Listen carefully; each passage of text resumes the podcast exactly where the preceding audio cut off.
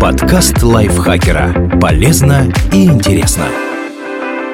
Всем привет! Вы слушаете подкаст лайфхакера. Короткие лекции о продуктивности, мотивации, отношениях, здоровье. В общем, обо всем, что делает вашу жизнь легче и проще. Меня зовут Дарья Бакина, и сегодня я расскажу вам о том, что нельзя говорить на собеседовании. При рассказе о предыдущей работе.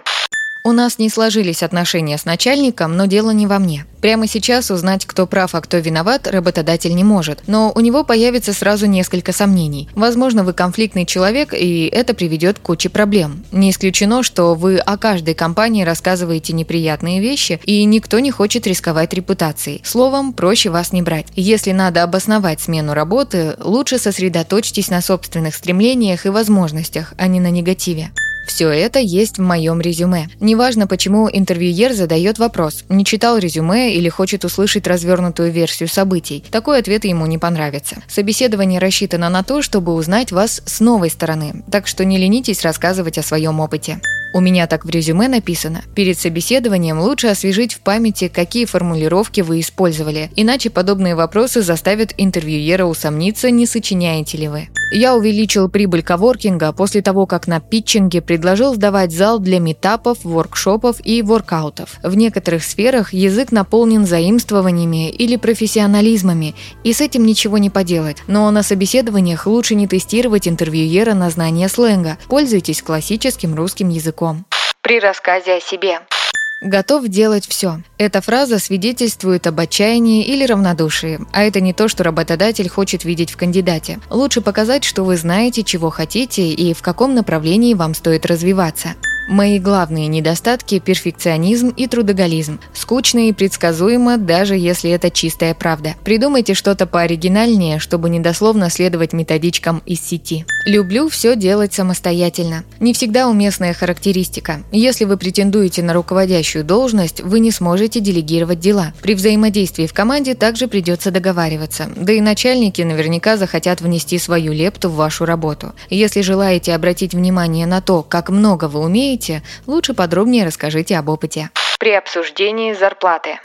Сейчас я получаю со сменной работы вы, скорее всего, рассчитывали на увеличение дохода. Если вы озвучите текущую зарплату, именно она будет отправной точкой. С позиции работодателя все, что выше, вас устроит. Поэтому сначала стоит разведать, сколько вам готовы предложить и отталкиваться от этой суммы при ведении переговоров.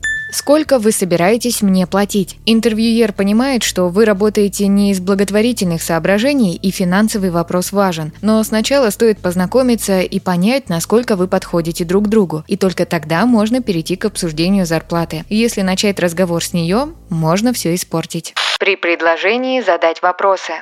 А чем занимается ваша компания? Если обойтись без лукавства, главный стимул при поиске работы – не умереть от голода. Но есть правила игры, которые надо соблюдать, если хотите получить место. Они предполагают, что вы заинтересованы трудиться именно в этой компании, поэтому должны о ней кое-что знать. Обычно небольшого исследования сайта фирмы достаточно, чтобы получить нужную информацию. Более подробно изучить компанию нужно уже не для собеседования, а чтобы понять, каково там работать. Как быстро я смогу рассчитывать на повышение? Не любая должность предусматривает карьерный рост. Повышение зарплаты при этом не исключается, но собеседник может счесть, что вы не задержитесь в компании, так как нацелены на другую должность.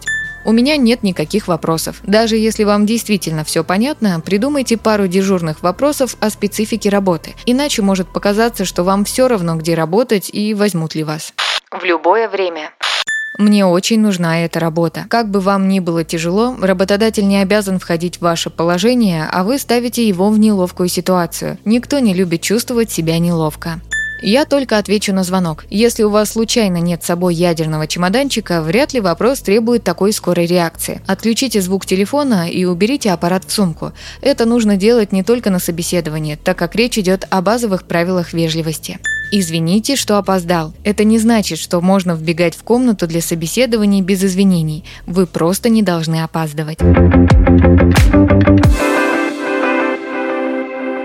Спасибо Наталье Копыловой за этот текст. Подписывайтесь на подкаст Лайфхакера на всех платформах, чтобы не пропустить новые эпизоды. Ставьте ему лайки и звездочки. Это помогает узнать о нас новым слушателям. Свои впечатления о выпуске оставляйте в комментариях или отзывах в приложении. А еще слушайте второй сезон подкаста «Кто бы говорил». В нем ведущие зачитывают реальные истории слушателей о том, что их волнует, и вместе с экспертами обсуждают, как преодолеть трудности и выйти из сложившейся ситуации. На этом я с вами прощаюсь. Пока.